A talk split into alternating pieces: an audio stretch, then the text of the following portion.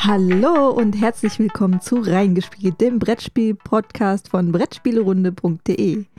Wir sind heute in Folge 15 und hier sind die Jasmin und der Jan. Jetzt hast du mal den Einsprecher gesprochen. Das, das wird die Leute total verwirren, dass du das gemacht hast. Aber so sind wir.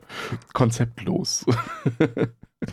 wir sind auch vollkommen konzeptlos, was die heutige Folge angeht, weil wir sprechen jetzt mal über Nürnberg.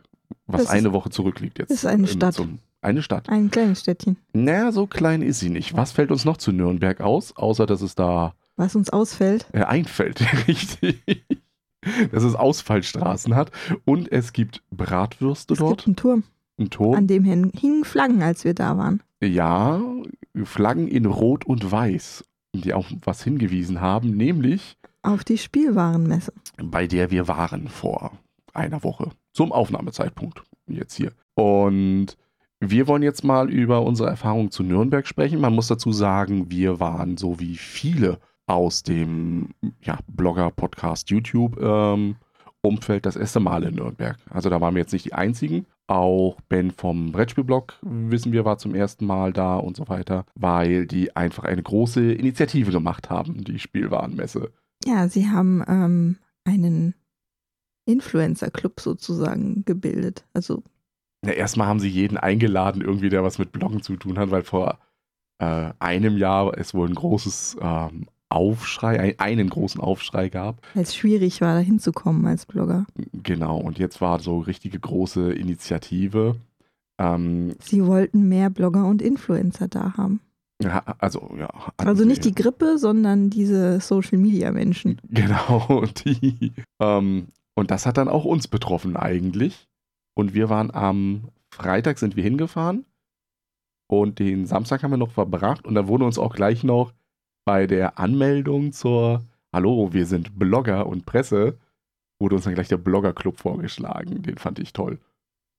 Weil das war ja so eine Chill-Out-Lounge. Also jetzt muss man sich vorstellen, wie stellt sich die Spielwarenmesse Blogger vor? Erstmal ganz wichtig, das ist jetzt nicht so schlimm. Wir sind hip und jung. Ja, also gibt es Gummibärchen und äh, Getränke, ja. Äh, ganz chillige. Man braucht, man braucht auch Steckdosen, wenn man. Überall, das ja. war auch toll chillige, ganz bequeme Sessel gab es und einen Kicker. Richtig. Also wenn man Blogger oder Influencer ist, Spielt dann muss man Kicker. Kickern spielen. Ja, man hat ja sonst nichts zu tun auf der Spielwarenmesse. ich frage mich jetzt gerade noch, ob der Kicker, der da in dieser Blogger-Club-Lounge äh, stand, ob der immer da ist. Nee, ob der gesponsert war von irgendeinem unten aus der Spielwarenmesse. Ähm, kurze Erklärung für die Leute, die die Spielwarenmesse nicht kennen. Also das ist eigentlich äh, wirklich eine Fachmesse für Händler und Hersteller, die da im, zueinander finden, um dann einfach zu sagen, ich brauche 10.000 Barbie-Puppen, mach mir mal einen Preis dafür und so. Oder was für Neuigkeiten in der Schleimwelt kommt demnächst oh ja. heraus. Welche Ballons ähm, sind dieses Jahr in? Genau. Wie viel Helium muss der normale Ballon brauchen? Und da ist es dann so, dass die Brettspiele, weswegen wir ja da waren, ein Zwölftel äh, ausmachen, so ungefähr. Weil es gibt eben zwölf Hallen und in einer Halle, wenn man so will. Und ein bisschen was. Und ein bisschen, genau, sind die ja, Brettspiele einfach vertreten. Und genau wegen dem bisschen was waren wir ja da. Nur wegen dem bisschen was, nicht wegen der ganzen Halle? Ja, also wegen, wegen den Brettspielen waren wir ja da. Ähm, wir haben uns natürlich auch ein bisschen was anderes angeguckt, noch so ein bisschen Nürnberg, Wenn um das mal, mal da ist. zu sehen, aber es ist eben wirklich eine Fachmesse. Man kann relativ wenig ausprobieren in dem Sinne. Das hat natürlich für die Verlage auch den Vorteil, dass sie weniger Standfläche benötigen, weil sie ja keinen Platz für Tische brauchen. Richtig, mit Probespielen, also wir kommen, wenn wir jetzt drüber reden gleich, konnten wir an zwei Tischen konnten wir was spielen, an Spielen. Bei zwei Verlagen, ja. Bei zwei Verlagen, Dankeschön. Man hätte auch noch bei einem dritten, aber da haben wir nicht. Aber ansonsten war das eher so eine Geschichte. Guckt mal, das haben wir, das könnt ihr haben. Für den Brettspieler an sich würde ich mal sagen, ist es nicht ganz so ähm, interessant, interessant ist das falsche Wort, äh, nicht ganz so nicht überraschend so gewesen. Und nicht so ergiebig. Genau, weil vieles entweder kannte man schon aus Essen in dem Bereich, weil man muss ja überlegen, dass es ja für die Händler ist, die dann, wo man sagt, ah, guck mal hier, wir haben dieses Spiel rausgebracht zu essen, das könntest du jetzt auch in dein Regal stellen. Und verkaufen. Oder es sind halt Spiele gewesen, die erst noch kommen werden, wo man dann außer so ein paar zusammengebastelten Sachen eigentlich nichts hatte. So großartig. Aber von den meisten wussten wir ja auch so schon, dass die kommen werden. Genau, das ist ja auch der Punkt dabei, dass wir das schon wussten. So zum Beispiel bei Ravensburger. Die bringen dieses Jahr ähm, Villainous raus. Ja, also es ist sogar relativ früh im März wird es kommen, laut denen. Ja, also noch im ersten Quartal. Und das ist ein Spiel, ähm, das wollte ich auf letztes Jahr auf der Messe, da hatte ich gehofft, dass es auf Deutsch kommt schon. Also von daher freue ich mich auf jeden Fall, dass es kommt, weil das möchte ich verschenken. Ich habe eine Freundin, die ist sehr äh, Disney-affin. Disney genau. das ist das, was mir auch gerade durch den Kopf ging. Und bei Villainous ähm, spielt ihr Disney-Schurken. Bösewichter. Und versucht da eure Mission zu erfüllen, beziehungsweise die anderen Schurken in die Pfanne zu hauen. Es ist ein asymmetrisches Spiel. Jeder Schurke hat äh, eigene Fähigkeiten und eigene Ziele. Wobei ich schon gelesen habe, dass die Ursula, also die von ähm, Ariel, die böse Hexe, wohl äh, overpowered ist. Oh. Oh. Also besser als hier Prinz John. Wahrscheinlich. Auf jeden Fall hat es echt auch schöne Figuren. Das sind so, ähm, man, man erkennt schon, was das ist, aber so ein bisschen abstrakter gehalten und so, so Glasfiguren dabei. Ja, die ähm, Figuren an sich haben mich ein bisschen an die Figuren von Mysterium erinnert. Ja. Also von diesem Ja, ähm, so durchsichtiges durchsichtiges Plastik. Plastik. Genau, ja. Heute liegen, heute liegen wir auf einer Wellenlänge. Ja. Also es ist sehr schön. Ich freue mich, dass es rauskommt. Dann kann ich das noch verschenken. Ja, und was war noch bei Ravensburg, außer dass wir äh, den Herrn Martin von Boardgame Geek getroffen haben? Der hat gerade sich informiert über Minecraft, the Board Game. Das haben wir dann da auch gleich gemacht und wir haben genau die gleichen Infos bekommen von Ravensburger wie er, nämlich mit, außer Wir wissen noch nichts. wir haben das Spiel, Eigentlich es wird kommen und wir haben, und jetzt kommt, kommt das Lustige dabei, dass Ravensburger uns dann gesagt hat, wir haben verschiedene Spielkonzepte, die wir da vielleicht drunter flanschen. Also ist es wirklich erstmal nur, wir haben die Lizenz, Wir haben die Lizenz von Microsoft gekauft und jetzt gucken wir. Also er hat gemeint, äh, Minecraft gibt es ja nur Bauen und Bauen Programmieren, Und, genau, bauen und programmieren und sie wollen den Fokus aufs Bauen legen. aber was ist genau und wie und wann, das wird man zu Spiel dann erfahren. Also fand ich auch schon sehr Vielleicht äh, U witzig Ubongo. irgendwie. mit Minecraft-Thema. Oder weiß ganz viele kleine äh, Holzwürfel, die du dann. Make and äh, break. Ja, so ein großes. Weil man sprengt ja auch bei Minecraft. Unsere Kinder haben viel Spaß daran, ihre Gebäude in die Luft zu sprengen. Aber, also das war so die Riesenankündigung, aber nichts gehabt dahinter. Eine Riesenwand mit Minecraft, the Board Game und keine Infos. Ja. Dann gab es noch in einer Ecke zu sehen, das haben sie gar nicht so angekündigt, ähm, dieses dritte Escape-Spiel, also von den einfachen, dieses, Das ähm, Escape the Room von Think Fun. genau, da wird es auch ein drittes geben. Aber erst 2020. Also es hat noch nicht mal einen Namen. Der Arbeitstitel ist Das dritte. 3. Es steht Ja. noch auf der Verpackung, ist auch nur ein Fragezeichen und eine 3 zu sehen. So mysteriös ist das. Ja, aber es wird eins geben. Also wer diese Einsteiger-Escape-Spiele mag von Think Fun, der kann sich darauf 2020 freuen. Und dann sind wir weitergeschlichen durch die Hallen. Waren wir bei Abacus. Da waren wir bei Abacus, ja. Und da haben wir uns, also bei Abacus gab es nichts großartig Neues für uns, weil da, klar, es kommt ein neues Deckscape-Abenteuer raus. Hinter dem Vorhang heißt das und es hat ein Magie-Thema. Das wussten wir aber schon, dass ja, das, das kommt ist in dem Sinne. draußen. Was ein bisschen überraschend war, also was ich persönlich nicht auf dem Schirm hatte, da zum ersten Mal so gesehen habe, war ähm, die Sherlock-Reihe, die sie rausgebracht haben. Die habe ich letztes Oder die Jahr sie auf der rausbringen. Also ich hatte das ja schon letztes Jahr in Essen gesehen, weil ich mich ja für die Escape-Sachen sehr interessiere. Und da gab es das aber nicht auf Deutsch. Und daher habe ich das dann links liegen lassen. Ja, Und jetzt kommt es halt dann bei Abacus. Das, ähm, worum geht's? Es geht darum, dass man ein Kartendeck hat. In diesem Kartendeck sind Hinweise ähm, verstreut. Man mischt jetzt die Karten und verteilt an die Mitspieler diese Karten und man liest sie sich selber durch und dann gibt es fett gedruckte Wörter auf seiner Karte, die man laut vorlesen darf, dass die jeder hört. Und aus diesem gesamten Pool an Informationen versuchen wir dann einen Fall zu klären. Man kann dann seine Karte entweder ausspielen, sodass sie irgendwie für alle sichtbar ist, oder abwerfen, wenn man der Meinung ist, das ist unwichtig. Kann man sich natürlich verrennen. Richtig, also laut Aussage vom Verlag gibt es wohl da auch ähm, das Ganze so, dass einige Fälle mehrere Spuren haben, denen man folgen kann, aber nur eine ist halt die wirklich endgültige. Und dann muss man eben ein bisschen in Cluedo-Manier herausfinden, wer was, wie, wo, was gemacht hat. Da gibt es einen ähm, Fragenkatalog dazu und den muss man dann beantworten. Ja, das sind also so ganz kleine Schächtelchen. Das sind nur 32 Karten oder sowas. Und die kosten 6,99 und kommen jetzt auch alle raus. Also, glaube ich, drei Fälle oder so gibt es jetzt. Ja, drei Fälle und plus das Promo-Abenteuer. Ja. Das haben wir noch bei uns liegen. Das werden wir noch demnächst ähm, mal anspielen, um einfach mal ein Gefühl für das System zu bekommen, weil es ja wieder ein bisschen was anderes ist. Also ich glaube, es gibt jetzt so diese ähm, Aufteilung zwischen Escape-Spielen und Detektivspielen. Ja, es spaltet sich so, so, ein bisschen ja, auf, ja. Früher waren sie ja ein bisschen noch so beide zusammen in dem, also ein Escape-Spiel konnte auch ein Kriminalspiel werden, aber mit dem Detective und Co., was dieses Jahr alles kommt, ist das wieder ein neuer Zweig, der sich da auftut, sage ich mal so. Ähm, ja, das war Abakus-Spiele. Dann sind wir weitergetigert zu Queen Games und haben uns dort Kopenhagen erklären lassen, was jetzt demnächst rauskommt.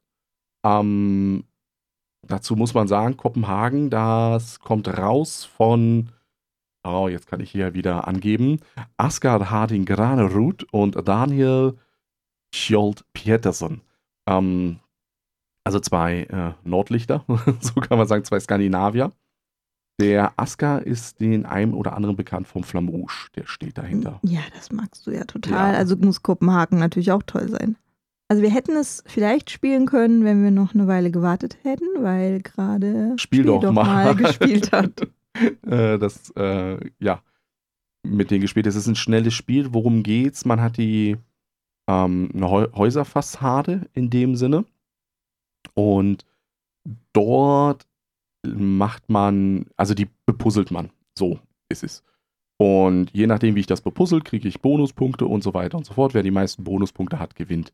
Das heißt, auch da würde ich schon wieder fast sagen, das ist so eine Art Trend, der sich ein bisschen so, also dieser Puzzle-Trend in Spielen. Ja, dieses Tetris-Puzzle-Zeug ist immer noch kommt immer noch gut an. Überall vertreten, ja.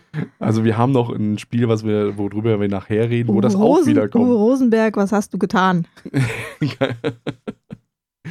Nimmt Gewinne weg von Nintendo, weil sie kein Tetris mehr verkaufen können. ja. Dann ähm, was, was ganz lustig ist ja. bei, bei Kopenhagen ist, dass ähm, man diese, also man muss Set Collection so ein bisschen betreiben, mit, mit man muss Karten sammeln ja. Und die liegen äh, aus und dann kann man nur benachbarte Karten nehmen. Also genau, das ist so wieder. Man nicht irgendwas nehmen, sondern man muss benachbarte Karten nehmen.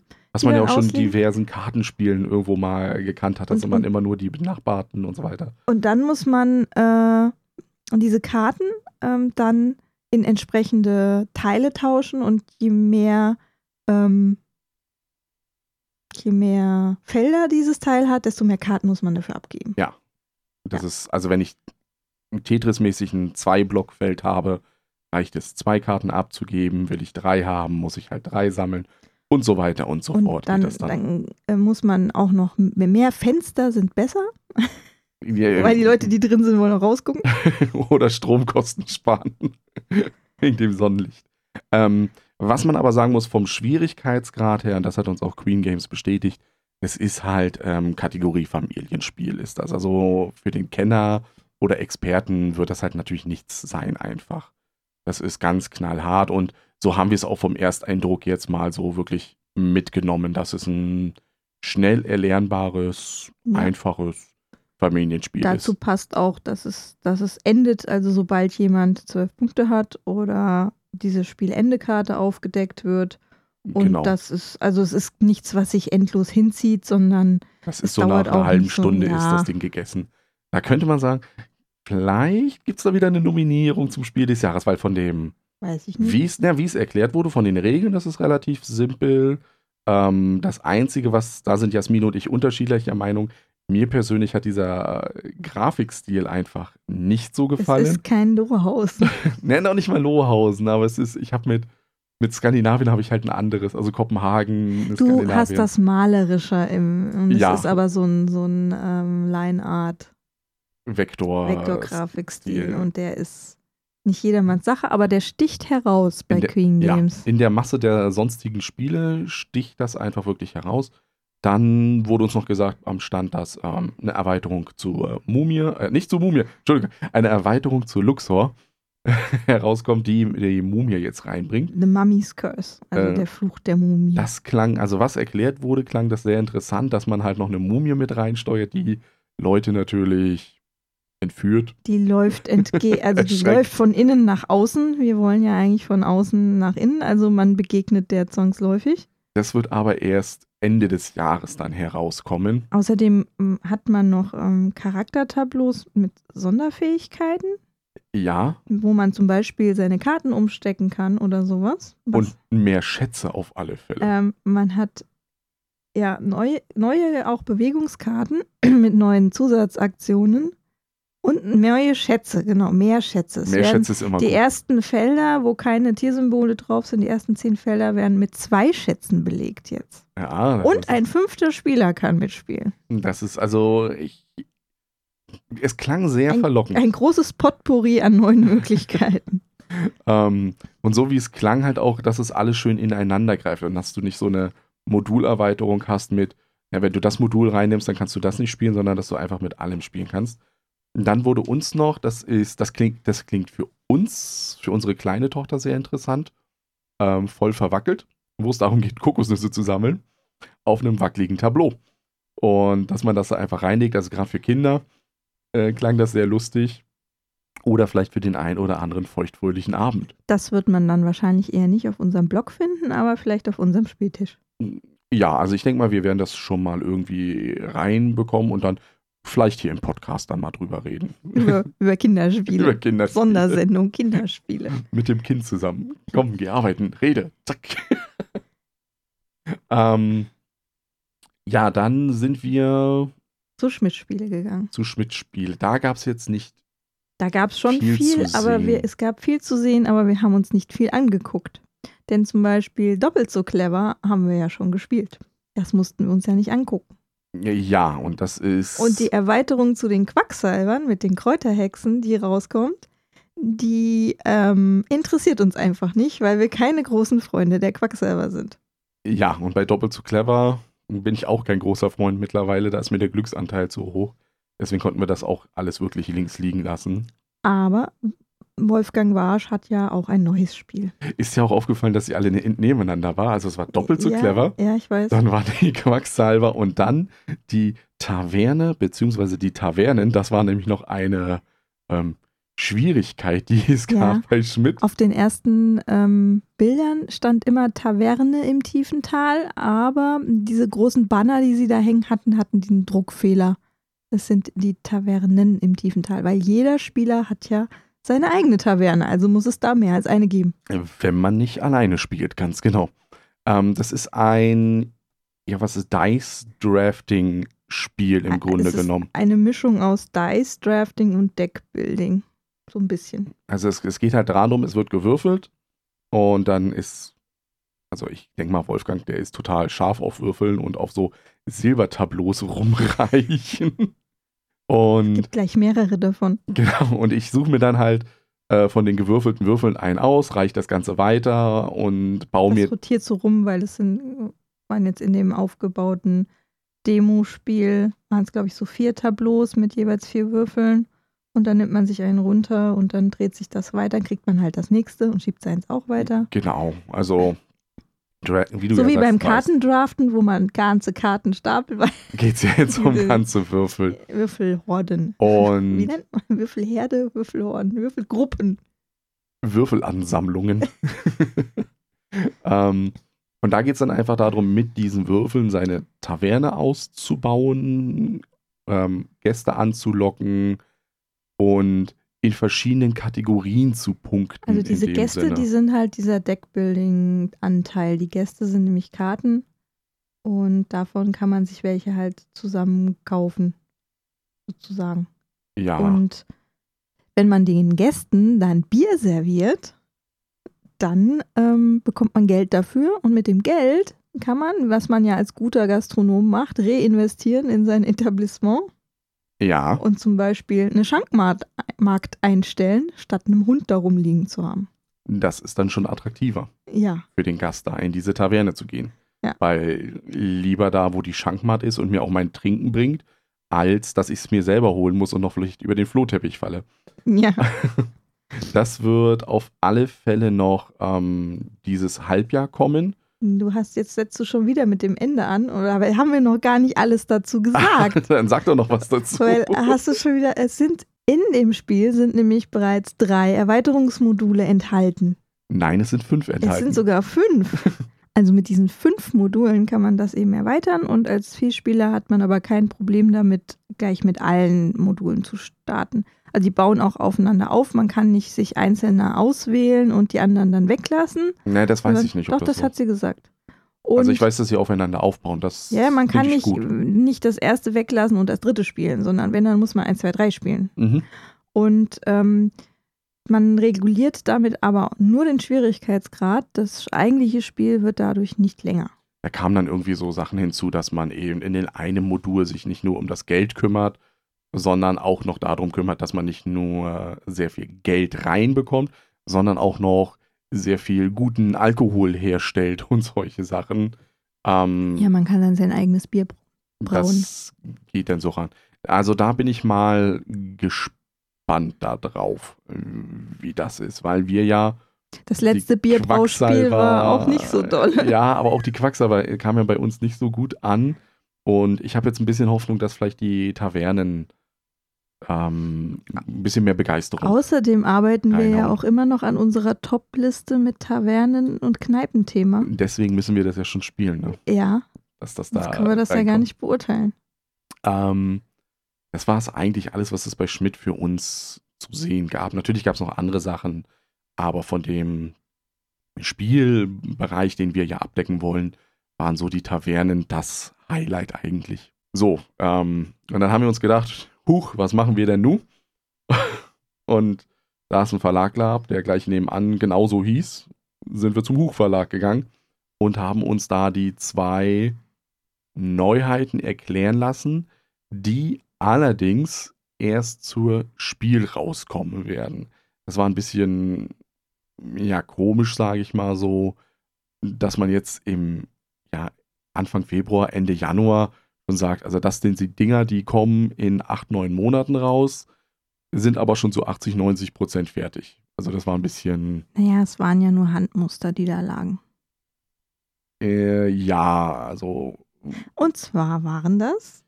mh, das eine ist Corellia, sage ich, aber es ist nicht Corellia, es ist, glaube ich, Cor- Corellia ist ein Planet äh, im Star Wars-Universum. Das hat nichts mit dem Spiel Corellia zu tun. Von Michael Rieneck ist das.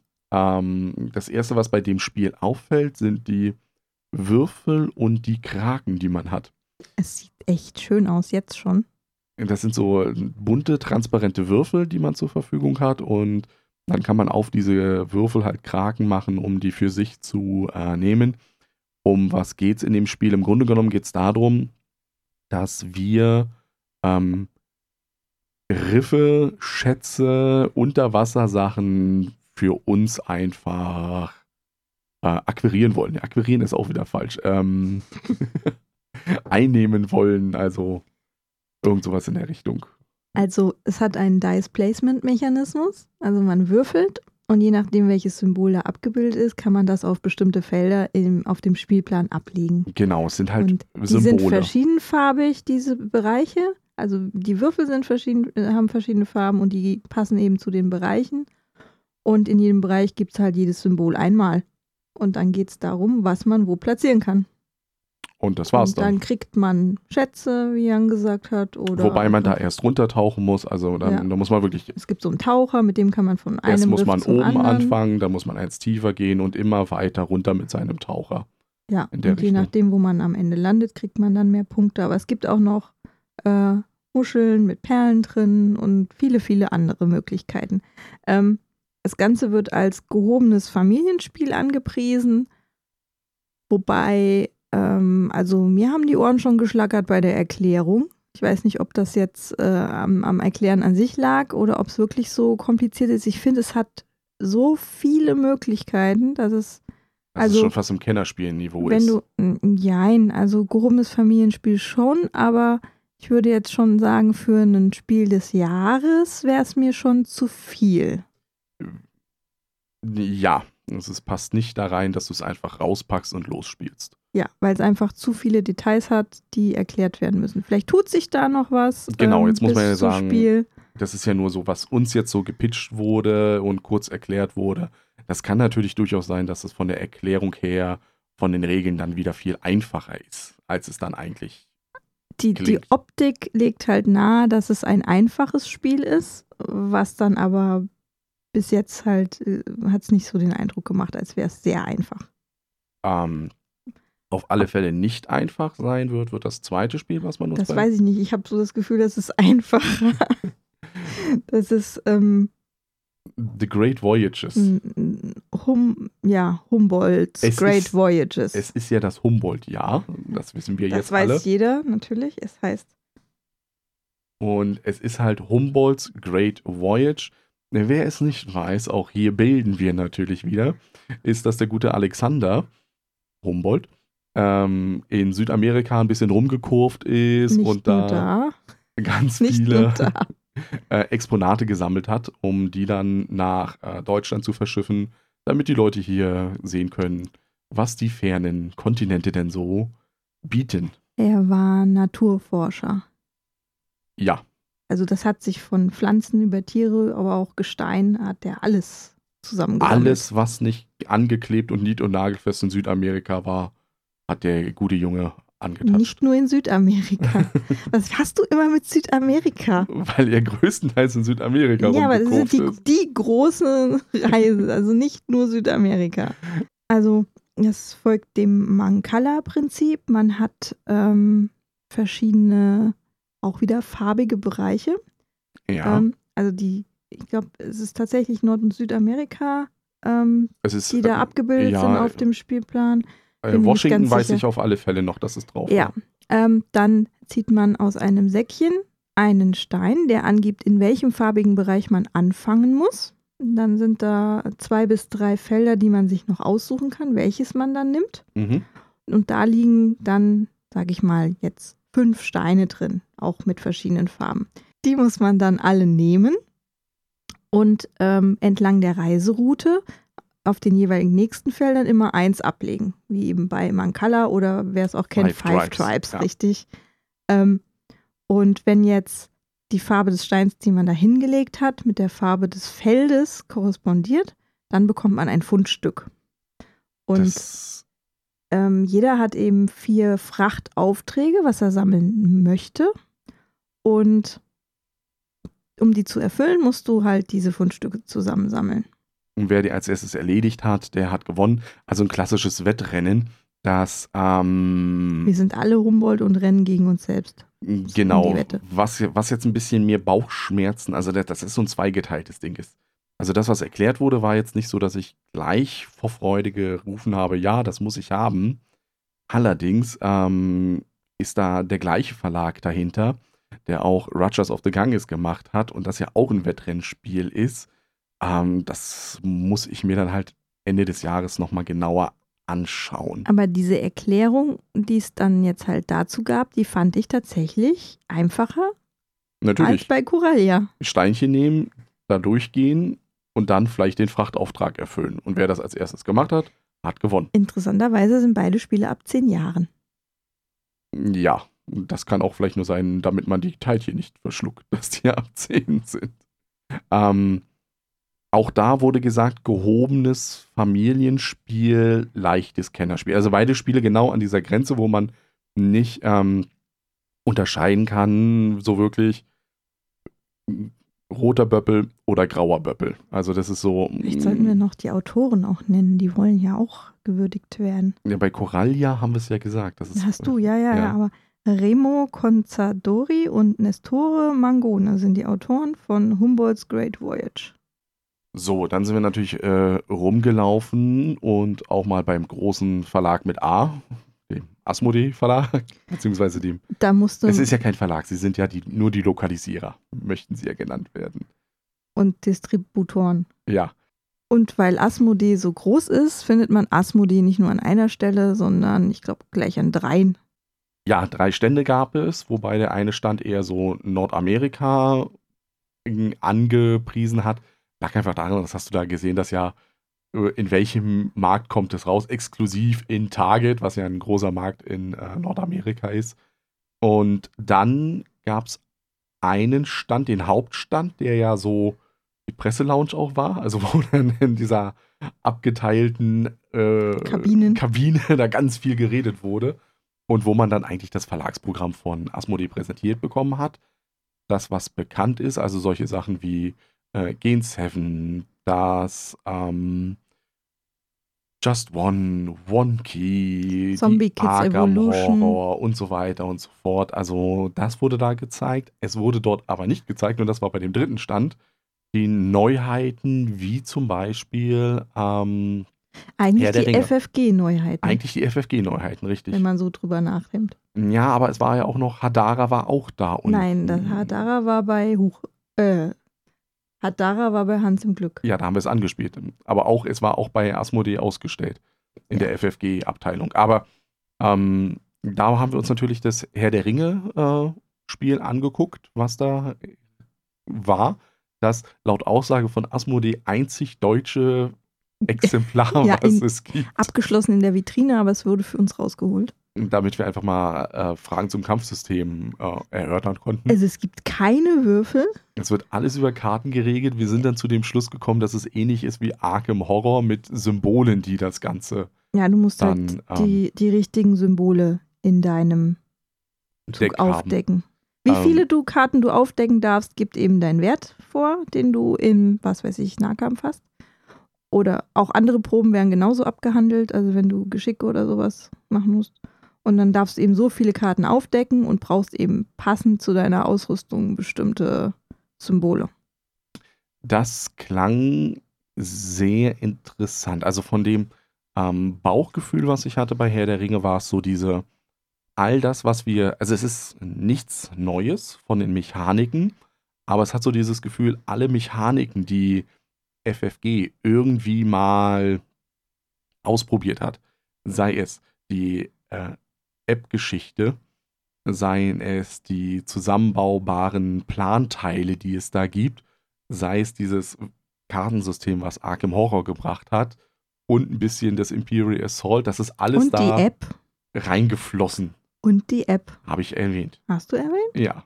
Echt? Ja, liebe Zuhörer, ich habe es erwähnt. Ihr habt es ja eben vor einer Minute gehört. Ich höre dir nie zu, wenn du redest. Ähm, das wurde alles reingepresst sozusagen. Selbst die Geschichte mit den Unique-Sachen wurde ein bisschen übernommen, weil die App uns, wenn wir eine neue, eine, wenn wir eine neue Kampagne starten wollen, ähm, das für uns zusammenbaut. Also jede neue Kampagne, die man startet, ist Ein Einzigartig. Bisschen, ein bisschen anders, ja. Also es sind im Prinzip die ähnliche Sachen, aber die Gebiete werden nie gleich sein. und auch wo die Gegner wohl Ja. auftauchen und so weiter und so fort. Ähm, wie einzigartig, wie das Ganze in Zusammenhang und Zusammenspiel dann funktioniert, das müssen wir dann halt noch sehen. Eig eigentlich soll ja mit diesem, mit diesem modularen Aufbau oder dem zufälligen Aufbau, wie man es auch immer nimmt, ähm, die Wiederspielbarkeit erhöht werden. Damit man nicht nach einer Kampagne äh, das einfach nicht mehr spielen kann, weil weil es genau das gleiche ist. Und weil und man ja auch mit anderen Charakteren noch kommt- spielen kann. kommt ein bisschen Varianz rein. Ja, uns wurde gesagt, also es gibt keinen Gandalf, nicht als spielbaren Charakter, weil er zu mächtig wäre. Ähm, dann haben wir über, aber ein Legolas gibt's. Ein Bilbo gibt's, ein Gam Ja, äh, ein Gimli. Ein aber Gamli wir haben uns ich überlegt, sagen. Den alten gammligen Gimli gibt es auch. ja, und dann haben wir uns überlegt, was Legolas so alles macht in den Herr der Ringe Filmen und haben uns überlegt, ne, so Der ganz, ist im der Imbalance. ist, der ist total mächtig. Ähm, da muss man auch sehen. Es wird aber nicht, also auch wenn es die Charaktere sind, die man aus den Büchern kennt, es wird nicht um die Geschichte gehen, die ihr aus den Büchern bzw. aus den Filmen kennt. Also da geht es nicht um. Nicht der, um den einen Ring. Der Ring wird nach äh, Mordor gebracht, sondern es geht eben um Geschichten in Mittelerde einfach, die da passieren. Aber da bin ich mal ganz gespannt drauf, was da wirklich bei rauskommt. Ähm, dann auch bei Asmodee, was wir jetzt eben schon hatten, war das Hadara. Das wurde, oh, das wurde drei, vier Tage bevor wir da waren, wurde Am es Mittwoch. überhaupt erst angekündigt. Letzte Woche Mittwoch. Und da hatten wir das Glück, das bei Hans im Glück auch mal Probe zu spielen. Also einer der kleinen Verlage, wo es nicht nur ähm, eine Schachtel gab und man gezeigt hat, ja, so könnte das Ganze aussehen, sondern wo wir es auch wirklich äh, spielen konnten. Äh, wir wollten nur mal kurz anspielen, haben es dann durchgespielt, weil es. Weil es so schnell geht. Ja, ich glaube, eine Dreiviertelstunde saßen wir da, eine Stunde. Nee, ich glaube, eine Außerdem Stunde mit Erklärung. Ist es ja so, die Gänge sind ja viel leerer auf der Messe. Deswegen läuft man viel mehr und einem tun die Füße dann weh, weil man ja zwischendurch nicht sitzt und spielt, so wie in Essen. Das ist Und richtig. deswegen war das auch ganz gut, dass man mal kurz verschnaufen und ein Spielprobe spielen konnte. Und da war da eben das Hadara, das Hans in Glücksspiel, was diesen ähm, ja, Frühling, Frühjahr herauskommt. Von Benjamin Schwer. Das ist auch der, der Crown of äh, Imara gemacht hat, was letztes Jahr bei Pegasus rauskam. Jetzt eben Hans im Glück. Ähm, was ist Hadara? Im Grunde genommen ein ganz simples Zivilisationsspiel. Ähm, ich wähle Karten aus, also ich ziehe Karten, zwei Stück, suche mir von diesen zwei Karten eine aus. Die, die ich nicht haben will, lege ich wieder zurück. Die stehen dann in späteren Runden stehen die zur Verfügung. Und die, die ich habe, die kaufe ich entweder, wenn ich das Geld habe, oder wenn ich kein Geld habe oder die Karte nicht haben will, verkaufe ich sie und kriege dafür Geld. Das ist eigentlich das ganze Spiel. Dadurch gehe ich auf irgendwelchen Leisten, gehe ich nach vorne. Ja, man muss dann, äh, also das sind alles, jede Karte, die man gekauft hat, legt man dann unter seinem Tableau auch ab. Ähm, es gibt, ich glaube, fünf verschiedene Farben da, äh, das für verschiedene Bereiche. Also blaue sind so der künstlerische Kulturbereich, Rot äh, für rot für. Krieg, ähm, grün für Ernährung, gelb für Geld. Und, das dann gibt es noch lilane Sonderfähigkeiten. Ähm, Ja. Und man muss alle Karten, die da unten liegen, auch ernähren. Mit diesem grünen Wert, den man dann irgendwann erreicht. Also wenn man die nicht ernähren kann, muss man Muss die man abwerfen. abwerfen. und das ist nicht so gut. Denn jede Karte in einer Farbe, die man schon hat, macht auch zukünftige Karten, die man davon kauft, günstiger. Natürlich gehen die Preise entsprechend nach Ja, oben. also es gibt insgesamt drei Epochen, die man spielt. Und in der ersten Epoche sind die noch sehr günstig. Und dann wird es halt die zweite zieht teu- schon ordentlich an. Weil teurer. ja. ähm, das Einkommen auch immer das gleiche ist, wenn ich eine Karte abwerfe. Also ich kriege da nicht so viel mehr raus. Es kann dann schon durchaus sein, dass man mal zwei Runden eine Karte verkaufen muss, um eben Geld Hattest zu du bekommen. Geldprobleme? Nö, hatte ich nicht. Ich hatte diese, äh, wenn ich eine abwerfe, kriege ich eine Münze mehr. Aber das, diese eine Münze mehr, die du dann mehr kriegst, ist natürlich prozentual gesehen, wenn ich im ersten Zeitalter zwei Münzen kriege und ich kriege eine mehr, kriege ich ja äh, viel mehr, als wenn ich dann im dritten vier oder so kriege. Jan also, hat behauptet, ich schummle. na, du hast auch geschummelt. Ich habe nicht geschummelt. Natürlich, du hast ja gewonnen. Ja, Also hast du irgendwo geschummelt. nein. Ähm, das Ding war bei Hadara, es hat sich gut gespielt, flüssig gespielt. Für mich war es jetzt aber nicht Eigentlich kommt man So sich ein- auch gar nicht in die Quere. überhaupt nicht. Also außer, also es gibt diese, im, in, im ersten Teil hat Jan ja gesagt, wählt man von zwei Karten eine aus. Und die, die man nicht auswählt, kommt dann auf so einem Stapel. Ähm, eben aufgeteilt in diese Farben. Und im zweiten Teil der Epoche kann man sich frei aus diesen Karten, die dann nicht gewählt wurden im ersten Teil, Wieder ähm, eine wieder eine nehmen. oder verkaufen. Oder, verka oder die verkaufen. Also eine nimmt man, die behält man dann oder verkauft sie. Und das ist der einzige Punkt, wo man jemandem was wegnehmen kann, tatsächlich.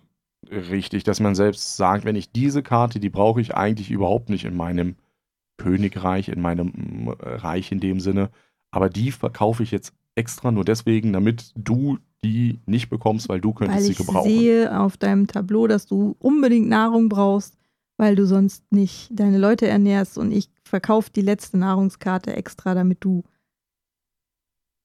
das nicht tun kannst. Das ist aber, wie gesagt, vom. Schon ganz schön ähm, böse. Ja, aber vom, vom, vom Spielgefühl ist Hadara recht Recht solitär. simpel. Ja. Also äh, leicht, simpel. Ist dann auch nach einer Stunde, ich würde mal sagen, wenn du sogar geübt bist und du spielst es zu zweit, ist das Ding sogar nach einer halben Stunde gegessen.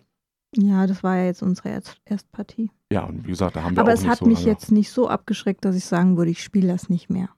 Also Mm, Man, ja, Ich würde schon gerne ausprobieren, ähm, verschiedene Taktiken dann nochmal, eben weil es ja die verschiedenen Leisten gibt. Ähm, ich habe jetzt zum Beispiel ganz wenig äh, Krieg hochgesetzt. indem man ja ähm, auch nur, also den Krieg braucht man nur die militärische Macht, um damit Kolonien zu bekommen, die mir dann auch wiederum Boni geben, die ich dann immer auf meinem Tableau abtragen kann oder eben einfach Geld geben. Also ja, wie gesagt, ich bin Aber dem ich- auch nicht abgeneigt, aber es ist jetzt auch nicht so dieses ich weiß halt nicht, ja, ich weiß halt nicht, ob es nach äh, drei, vier, fünf Partien dann schon ein wenig ausgelutscht Genau, ist. genau. Das ist genau das andere. Bei Liftoff hatte ich ja von Hans im Glück dieses, oh, das muss ich haben. Ja. Nach der Erstpartie. Das ist jetzt bei Hadara nicht so der Fall. Also auf Hadara könnte ich auch verzichten und sagen. Es irgendwann mal spielen, wenn sich's ergibt. Richtig, genau sowas. Es ist jetzt kein, oh, haben wollen. Ähm, dann ging es weiter im Grunde genommen, dass wir bei NSV dann auch noch gleich zum Probespielen dran waren. Und zwar Silver und Gold. Von Phil Walker Harding ist das ganze Ding. Und da ist es wieder Es ist ein Flip and Ride. mit Tetris-Elementen. Ja. ist das. Ähm, also Flip and Ride ähnlich wie halt Welcome to. Es wird eine Karte aufgedeckt. Also in diesem Fall ist es nicht, ist es eine Karte und nicht drei Karten, die aufgedeckt ja, werden. aber sie wird umgedreht, also geflippt. Und dann macht man Und dann Kreuze. ridet man. Also, man richtig. also man hat, es ist ein Piratenthema. Ähm, man hat vor sich ähm, zwei Inseln mit bestimmten Formen. Das sind zwischen, ich glaube, zwischen 8 und 14 Feldern. mhm.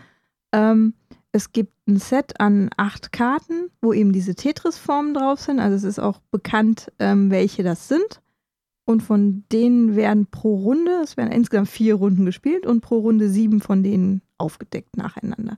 Man, was aufgedeckt ist, muss man irgendwo in seinem, auf seinen Inseln eben abkreuzen. Dabei kann man das drehen, wie man will und auch spiegeln. Ähm, Ja, man kann Münzen sammeln, die dann auf diesen Inseln abgedruckt sind. Wenn man da die ankreuzt, dann werden die auf dem eigenen Spielerbogen auch nochmal angekreuzt. Wenn man da ein Set von vier zusammen hat, kriegt man nochmal Bonuspunkte. Es gibt ähm, Palmen. Palmen, die man ankreuzen kann. Dann bekommt man für die Palme, die man selber hat, einen Punkt und für jede, die in der allgemeinen Inselauslage ausliegt. Auch und da wurde mir eigentlich erklärt, dass die Palmen zusammenzählen, aber das sind ja vier Palmen, die man maximal haben kann. Und ich bin mal noch der Meinung, dass es dann die große Zahl einfach ergibt. Nein, Also 2333 hätte ich gehabt. nein. Hm, 2 plus 3 plus 3 plus 3. Nein. Doch. ähm, ja, Jan mag große Zahlen. So. ähm, wenn man eine Insel bei sich voll hat, dann legt man die zur Seite, weil die wird am Ende noch gewertet mit den Punkten. Und dann darf man sich eben eine neue Insel nehmen. Und dazu gibt es dann noch so Inseln, die mit Bonuskarten, äh, also wenn ich dann ähm, sehr viele blaue zum Beispiel habe, dann zählen die nochmal extra. Es gibt aber auch noch auf den Inseln die Xe. Wenn ich ein X anexe, Dann kann ich dann noch, noch, ein noch exen. noch ein weiteres X machen. Damit kann man so ähm, Stellen, die man, wo man sich ein bisschen verbaut hat, nochmal ausgleichen. Weil man halt diese klassischen Tetris-Muster hat, also diesen Zweierblock, dann diesen etwas verschobenen, ähm, der aussieht wie ein S und so weiter. Die Dann- kann man drehen, wie man will. das Also sagte wie, ich schon. wie beim, beim Tetris. Und man kann Sinne. sie auch spiegeln. und alles Mögliche. Und das hat mir gut gefallen, das Spiel. Also das fand ich lustig. Also man kann, man, ich, was ich schön finde, also man kann jederzeit gucken, welche Karten schon gespielt wurden in der Runde. Ja, und deswegen Und kann man so fluchen ein- und sagen. Kann man so ein bisschen abschätzen, was jetzt noch kommen mag, weil man weiß es ja nicht genau, weil eine Karte pro Runde ja nicht gespielt wird. und wenn man ein Symbol halt einfach nicht ankreuzen will oder kann, kann man auch einfach nur ein Kreuz setzen. Genau. Das geht auch. Dann kann noch. man zum Beispiel in der letzten Runde bei, den, bei der letzten Karte, die aufgedeckt werden wird, gucken, welche denn schon gespielt wurden und als cleverer Mensch sehen, es ist die, die es zweimal gibt. Es kann Oder- also nur noch dieses kommen. Es wird auf jeden Fall kommen und hurra, ich krieg's auch unter. Oder man guckt als cleverer Mensch dahin und denkt sich, scheiße.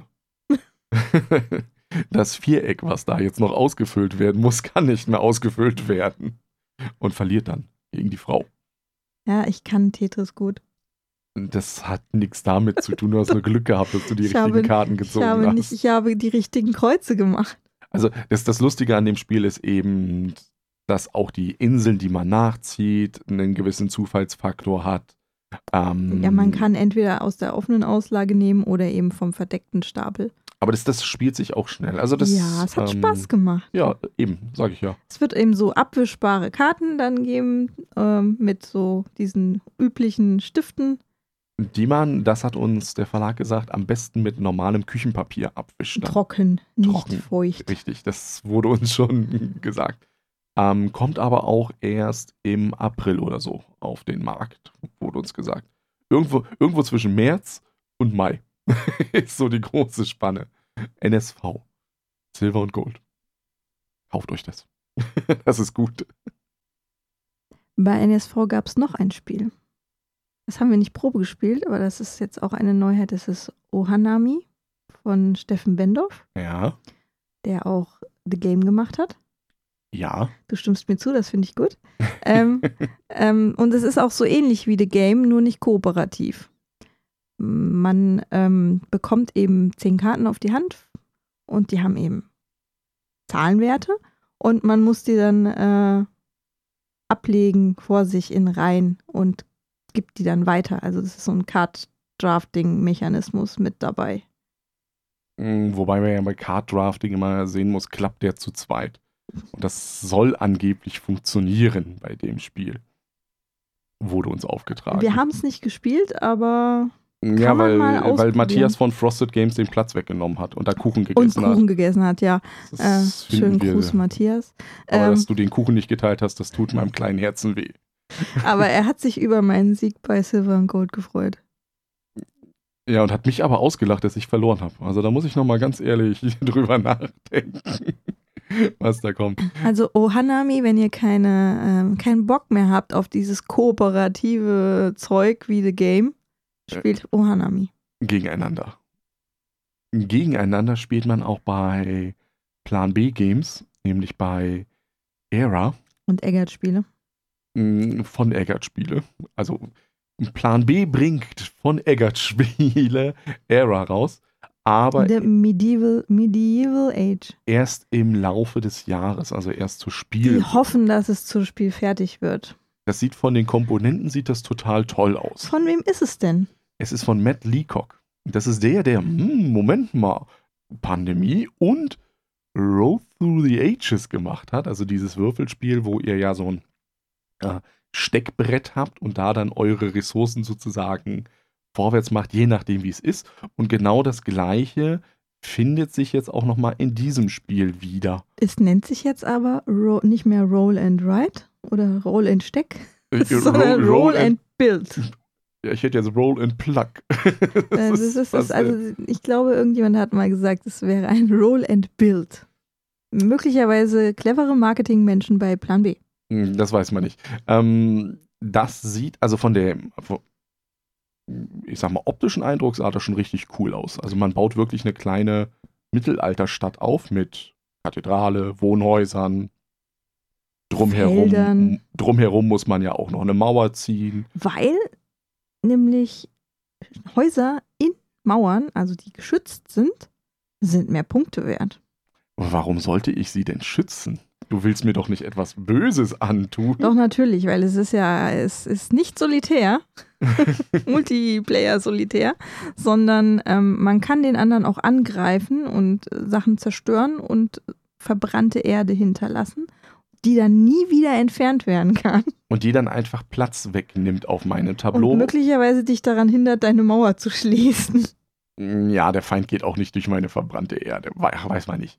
Ähm, preislich konnte man nichts dazu sagen. Also von den Komponenten, das sah schon sehr. Sehr hochpreisig aus, Ja. ja. Es sind, ist halt viel Plastik ähm, und das kostet erfahrungsgemäß. Was, das ist das gleich, der gleiche Effekt wie bei Miniaturenspielen. Es kostet mehr als ein Standy und so ein ich stecke meine Gebäude in den Plan Spiel ist halt teurer als was, wo man einen Stift nimmt und auf einem Blatt Papier seine Kathedrale einzeichnet. Das ist richtig. Das Ding ist ja auch, das sah jetzt wirklich, ähm, also nicht nur die Gebäude sahen ja auch wertig aus, sondern auch schon diese, allein die Prototypen, die sie hatten, um dieses Tableau darzustellen.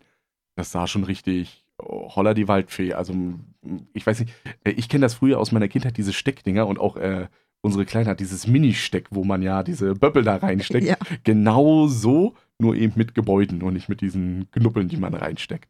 Also da bin ich mal gespannt, ob das Spiel das zum einen ähm, auch hinkriegt, also ob das Spiel das halten kann. Das ist dieses Rule Through the Ages, dieses Nicht Aufbauen. Roll, Roll, Roll, roll, roll, roll. roll. Nein.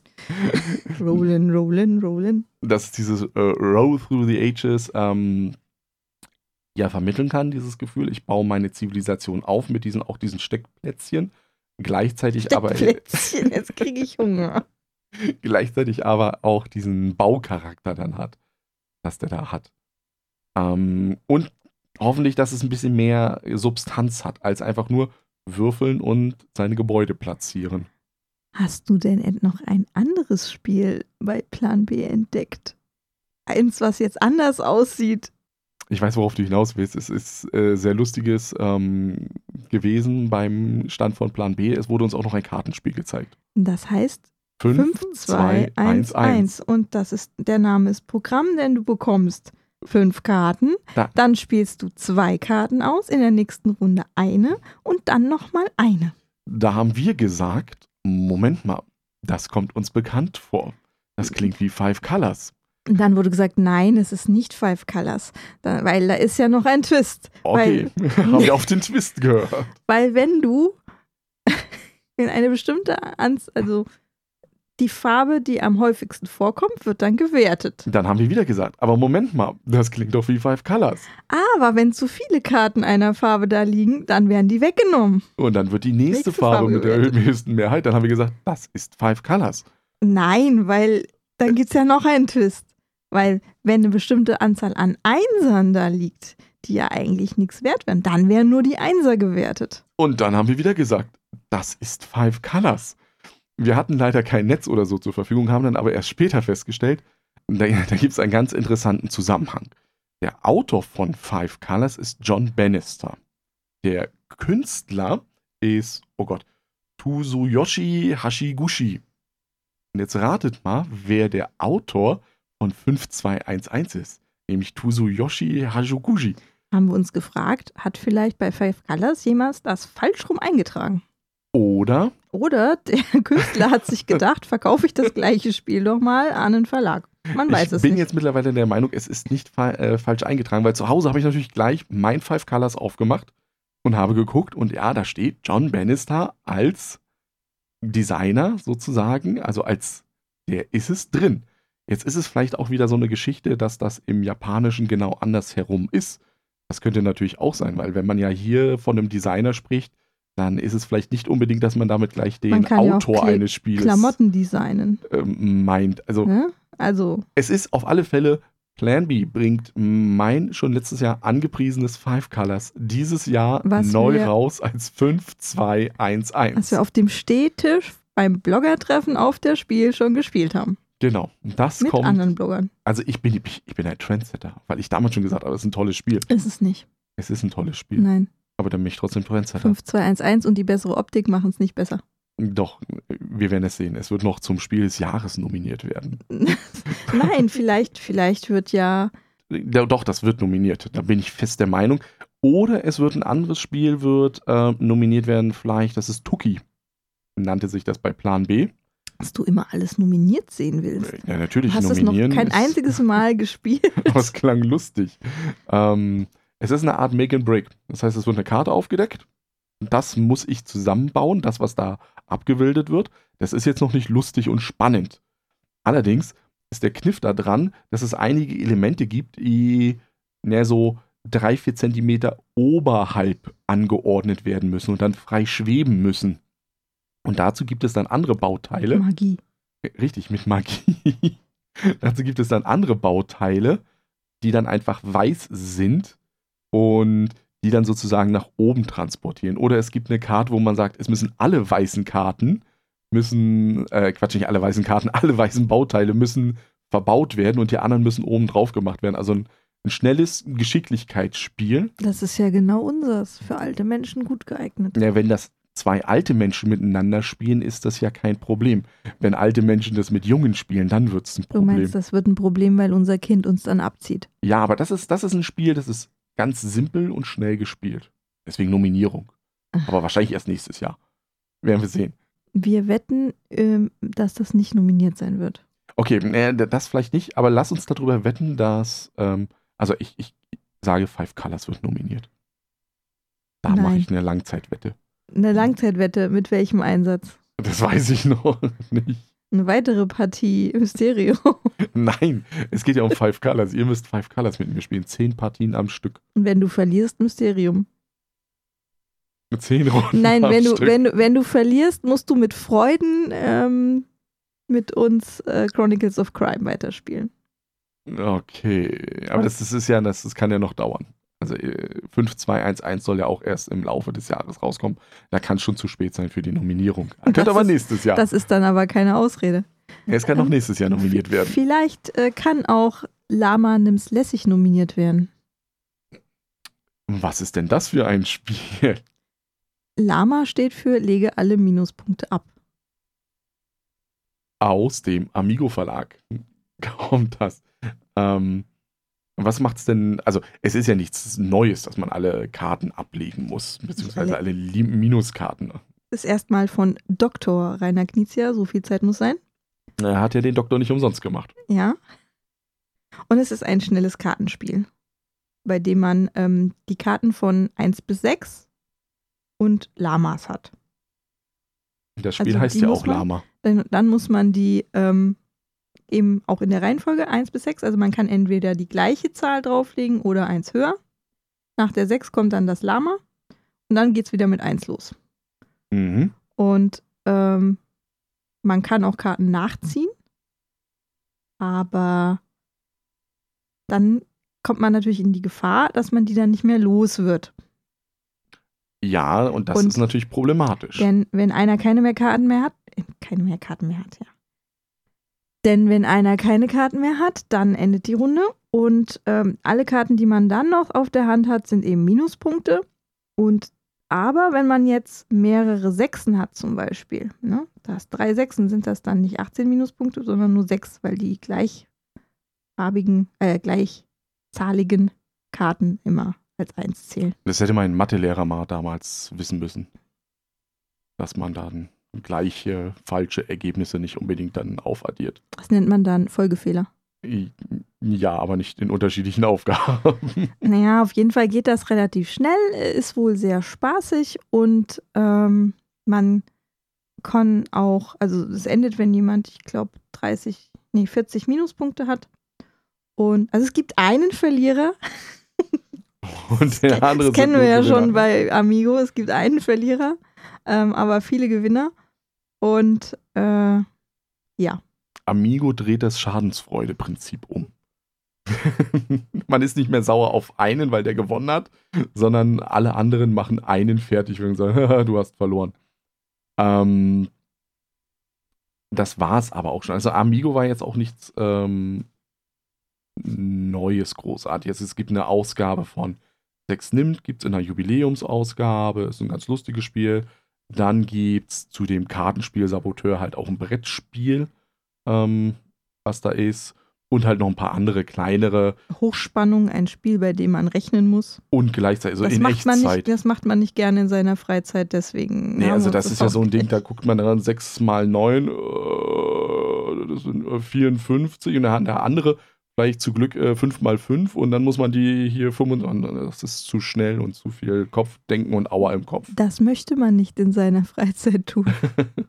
ich weiß nicht, vielleicht, wenn man einige Mathematiker an den Tisch holt. Nee, ich kann mir das aber sehr gut vorstellen. Ähm, also ich glaube, ich würde, das wäre so ein Spiel, was ich vielleicht in der vierten, fünften Klasse. In der Mathe-Nachhilfe, in der Schule. In der Schule so ja. mal spielen würde. Ja, aber nicht hier bei uns. Nee, da, da hat man ja, wir rechnen ja schon 1 plus 1 beim Punkte zusammenrechnen mit dem Taschenrechner jetzt zusammen. Mm, du vielleicht.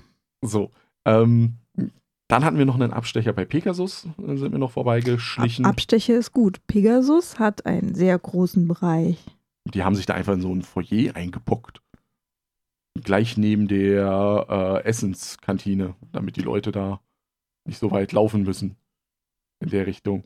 Was gab es bei Pegasus zu sehen? Eigentlich nichts ähm, Neues. Also vieles davon wussten wir schon. Nichts Neues ist gut. Ja, aber also jetzt, jetzt nichts Pegasus, Überraschendes. neue Neuigkeit, bei Pegasus kommt nichts raus.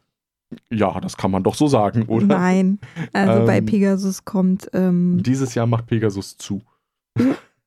Das U-Boot kommt raus, Aber was als mal ein Kickstarter war, aber das weiß man ja schon. Detective auf Deutsch, in dem Sinne mit der Erweiterung. Mit der LA. Crimes Erweiterung, genau. Genau, das Ähm, Treasure Island, das war eigentlich auch schon absehbar, weil es ja bei Matagot rauskam, dass es bei Pegasus rauskommt. Ähm, bisschen überrascht, dass es so zügig rauskam. Also wenn man Ja, überdenkt, wie lange doch. Meeple Circus gebraucht hat. Ja, das ging jetzt schneller als äh, letztes Jahr bei Meeple Circus. Ähm, dann kommt raus eine Spirit Island Erweiterung, Ja. was uns aber auch noch nicht so sonderlich interessiert. Dann hatten sie das Dann- Crown of Imara, hatten sie da natürlich nochmal als Eine, Vorstellung. eine äh, Big Box zu Talisman? Mage Knight?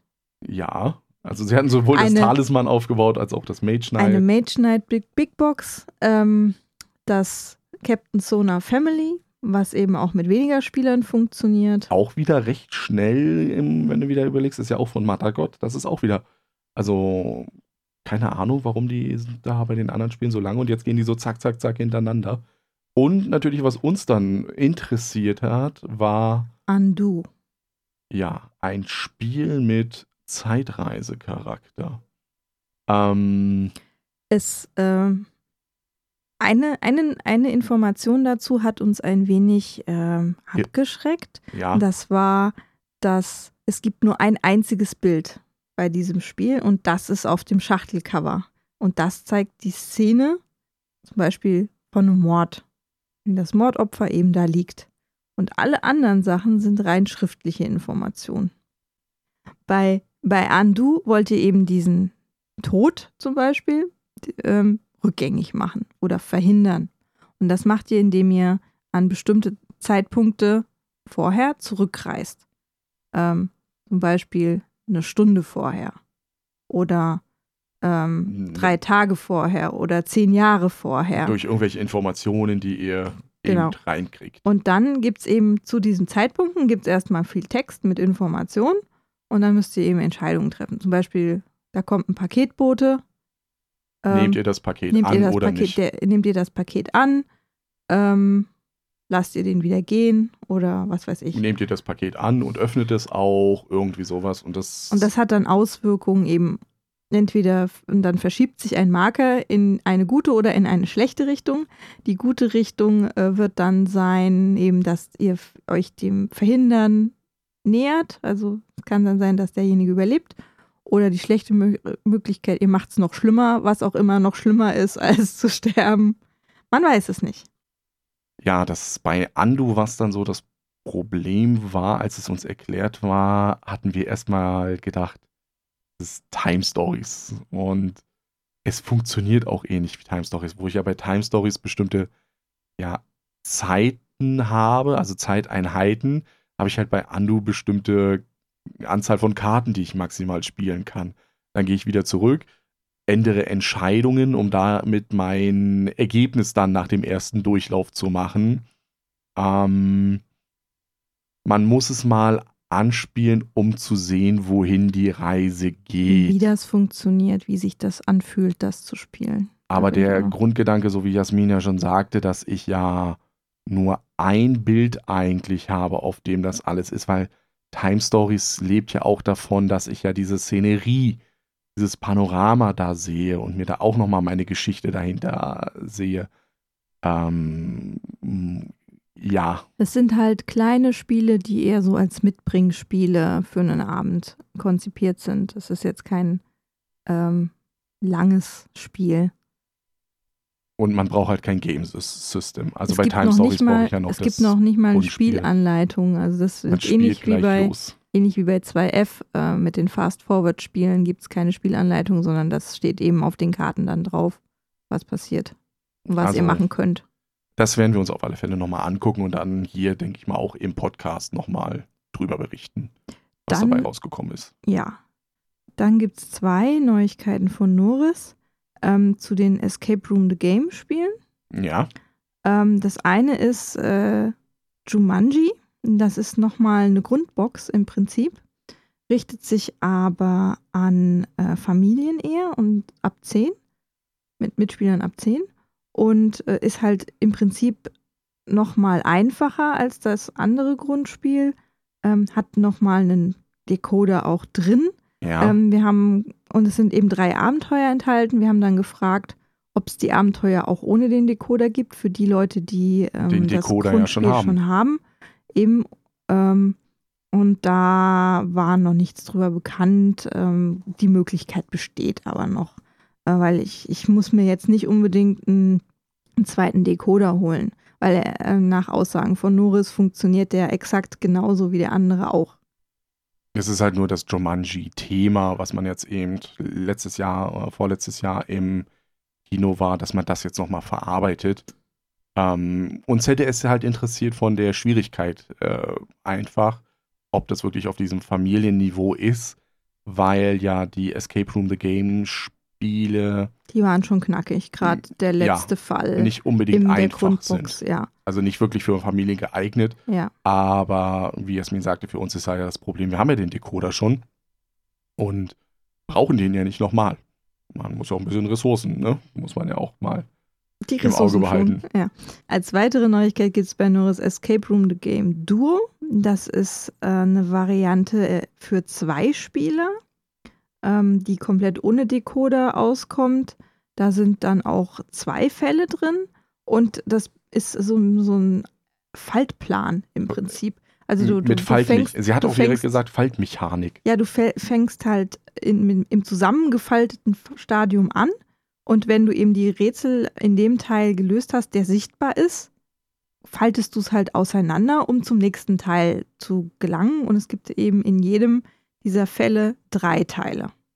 Und dann sind dann auch manchmal Gegenstände drin, die man bekommt, wie ein Spiegel oder sowas. Genau, das Besondere da daran ist, dass ich nur diesen ja, Briefumschlag in Anführungszeichen, also ein relativ großer Briefumschlag zur Verfügung habe. Ich aber trotzdem den Decoder nutzen kann und wohl die App, weil die App Aber hat ja du- nur du bis jetzt funktioniert für die ähm, Aber VR-Abenteuer. du brauchst es nicht Aber du unbedingt. brauchst es nicht. Und ich kann es halt als drittes dann eben nur mit dem Briefumschlag. Also auch für ein Ja. klassisches, ich nehme es mit zu Freunden und spiel's da einfach, ohne das zu brauchen. Nein, es ist nur für zwei Spieler. Also wenn du nur einen Freund hast, dann ich habe kannst nur du einen machen. Freund und es bist nicht du. So. Hm, Hm. wer mag das sein? Ähm, das ist halt das Besondere dabei, eigentlich. Also, dass es diese drei Optionen gibt, das Spiel zu lösen. Natürlich würde ich dann eher auf den Chrono-Decoder verzichten, weil der ja auch wieder Platz braucht und den müsste ich ja rausgraben und so weiter und so fort. Und gucken, ob die Batterien noch halten. Ja. Ähm, ja.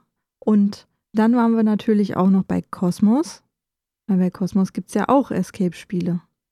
Bei Cosmos gibt es erstmal was ganz, ganz anderes. Bei Cosmos eine, eine kleine Anekdote. Die bringen heraus ähm, den Trend der Kackerspiele, äh, betreiben die auf die nächste Stufe. Man kann Kackhaufen sammeln. Und zwar haben die aus Plastik oder irgend so Material haben die Kackhaufen, also wirkliche Kackhaufen, wie ihr sie von den Hunden kennt. Die kann man auseinanderbrechen, um dann zu sehen, welche Insekten halt in der Kacker der Hunde leben. Und die kann man dann sammeln. Also ähnlich wie diese Insekten. Dino-Ausgrab-Dinger. Nur mit Kacker. Nur mit Kacker. Und eine ganz andere lustige Geschichte ist ein, ähm, ja, Scherzartikel. Äh, Der, Box der, in der dem Sinne. funktioniert, ich habe es getestet. Jasmin hat sich erschrocken. Ne? Hat sie so eine Schachtel aufgemacht, ist eine Spinne rausgekommen, ist ah, zusammengeschrocken. Musste ich lachen, hat sich gelohnt für mich. Ja, und man kann hier Schnitzen nach Farben machen. Ja, also da hat man eine Gipsplatte und trägt sozusagen Alles, die was Farben farbig ist, ab, bis ab. dann eben mal nach Farben nur umgedreht. Irgendwann hat man dann eben am Das Ende heißt, einfach Mal nach Zahlen. Farben Ah, ist ja, beim genau. Malen schon drin. Auch beim konventionellen Malen hat man Farben. Das ist richtig. Beim Schnitzen nach Farben aber nicht. Da habe ich dann einfach nur eine weiße Oberfläche. Was Ja. war bei Cosmos war interessant, dass auch die am Mittwoch erst angekündigt hatten, dass sie das Deckbuilding-Game ähm, Harry Potter Hogwarts Battle. Herausbringen auf Deutsch. Es war auch deswegen in Nürnberg nur die englische Version erstmal zu sehen. Ähm, was mache ich dabei? Es ist ein Deckbuilding-Spiel, wo spielt, ich man spielt alle Filme alle durch. sieben, alle sieben, und es sind sieben, nicht sieben eins und sieben zwei, sondern alle sieben Filme spielt man durch. Man bekämpft die Bösewichter und nach jedem Spiel packe ich dann eben Karten in mein Deck hinein, damit mein Deck mächtiger wird gibt auch, und so weiter und so es fort. gibt auch Boxen für jedes Kapitel mit neuen Gegnern, neuen Fähigkeiten. Ja, dann war, was war, haben sie noch angekündigt, großartig war das Escape Tales The Awakening, das von Board and Dice schon letztes Jahr in Essen auf Englisch herauskam. Das wird eben auch auf Deutsch erscheinen. Das war aber schon auch letztes Jahr bekannt, dass das gemacht wurde, weil die, ah, was hat der Filippo gesagt? Ich glaube, auf der GenCon oder so, ein Mitarbeiter von Cosmos das Spiel gesehen hat und gesagt hat, das nehmen wir. Das übernehmen wir dafür. Und dann für uns interessant die Adventure Games. Waren ja der nächste große Punkt bei Cosmos. Die sollen äh, mehr den Fokus statt auf die Rätsel wie bei Exit auf die Geschichte lenken. Und das wäre natürlich absolut toll. Das Interessante bei den Adventure Games ist allerdings, dass sie nicht von der Familie Brandt ähm, designt wurden, sondern von dem Herrn Dunstan und den Herrn Gilbert, die man vielleicht kennt von Roleplayer. Was ja auch bei Cosmos rauskam. Äh, Quatsch, nicht Roleplayer, Roll for Adventure. Was, Was bei- immer Cosmos rauskam. Also so viele Rolls, die es da gab. zu ne? viele Rolls. Das ist, Wir müssen mal eine Roll-Folge machen. da bin ich ja schon ganz verwirrt darüber. Eine Würfelfolge. Ich kündige an eine Würfelfolge. Ja. Ja. Bei, bei den Exits ähm, wird es ein neues, einfaches Exit geben, ähm, wo auch nicht nur die Brands beteiligt sind, sondern Ja. Marc-Uwe Kling, einem Kabarettisten, der vor allem von seinen Känguru-Chroniken oder dem Känguru-Manifest bekannt ist. Deswegen prangte da ja auch ein Känguru auf der Packung ganz prominent. es könnte lustig werden.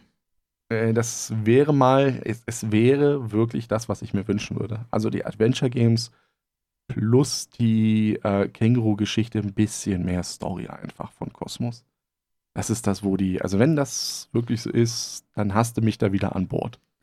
Ja, aber du musst dich erst durch die anderen durchkämpfen, Ah, die da ja, noch Die liegen. Katakomben da. Die sind sowieso nur dunkel und schmutzig und feucht. Und der Gärtner war der Mörder. Weiß ich jetzt schon. Also, nee, nee sind ja keine Detektiv, das sind ja Rätsel. Ja. Links herumdrehen, den Schlüssel. Statt rechts. So. Rätsel gelöst. Ja, okay. Und dann gibt's, ähm, gab es auf der Spielwarenmesse, wo wir ja eigentlich noch sind, ja. noch ein ganz tolles Feuerwerk. Deswegen allein haben wir beschlossen, wir fahren nächstes Jahr da wieder hin, Wenn man uns lässt, und das muss man ja sagen. denn es gab ein ganz tolles Feuerwerk zum Abschluss am Samstag. Dazu muss man sagen, das Feuerwerk wurde gesponsert von der Firma Vego. Kennt man von den wirklichen, ja, äh, Silvesterzeugs, was man zu Silvester kaufen kann. Ähm, und das war, fand ich, kein Feuerwerk zum Bespaßen, sondern es war die Präsentation einer Produktpalette, äh, Palette. Palette, die Vego eben hat, nach dem Motto, das können wir alles machen, kommen Sie zu uns. Aber war wirklich ähm, fantastisch, Ja, das Feuerwerk. ja, ja. Und dann war Nürnberg auch schon vorbei, im Grunde genommen. Ähm, wir werden auch, so wie Jasmin sagte, nächstes Jahr wieder hin, aber auch nur für einen Tag. Also wir haben festgestellt, ein Tag, Anderthalb. ähm, ja, vom Anreisen her anderthalb, aber so in einem Tag hat man wirklich alles Also- ein bisschen. So einen halben gesehen. Tag, äh, um, um alles zu gucken, was nicht Brettspiele ist, und einen Tag für Brettspiele. Ja, genau so ist so der Grundgedanke dahinter. Und dann werden wir auch nächstes Jahr wieder hier auf diesem Kanal, wenn es ihn denn auch gibt, darüber berichten. Natürlich gibt es den noch. Ähm, und bis dahin sagen wir dann mal Tschüss. Wieder heute mal ein bisschen etwas längeren Folge, aber das ist, glaube ich, nicht so schlimm. Dafür gibt es keine Spoiler-Bonusfolge hinten dran. Ähm, wir sagen Tschüss bis zum nächsten Mal. Jasmin. Und der Jan. Ciao. Tschüss.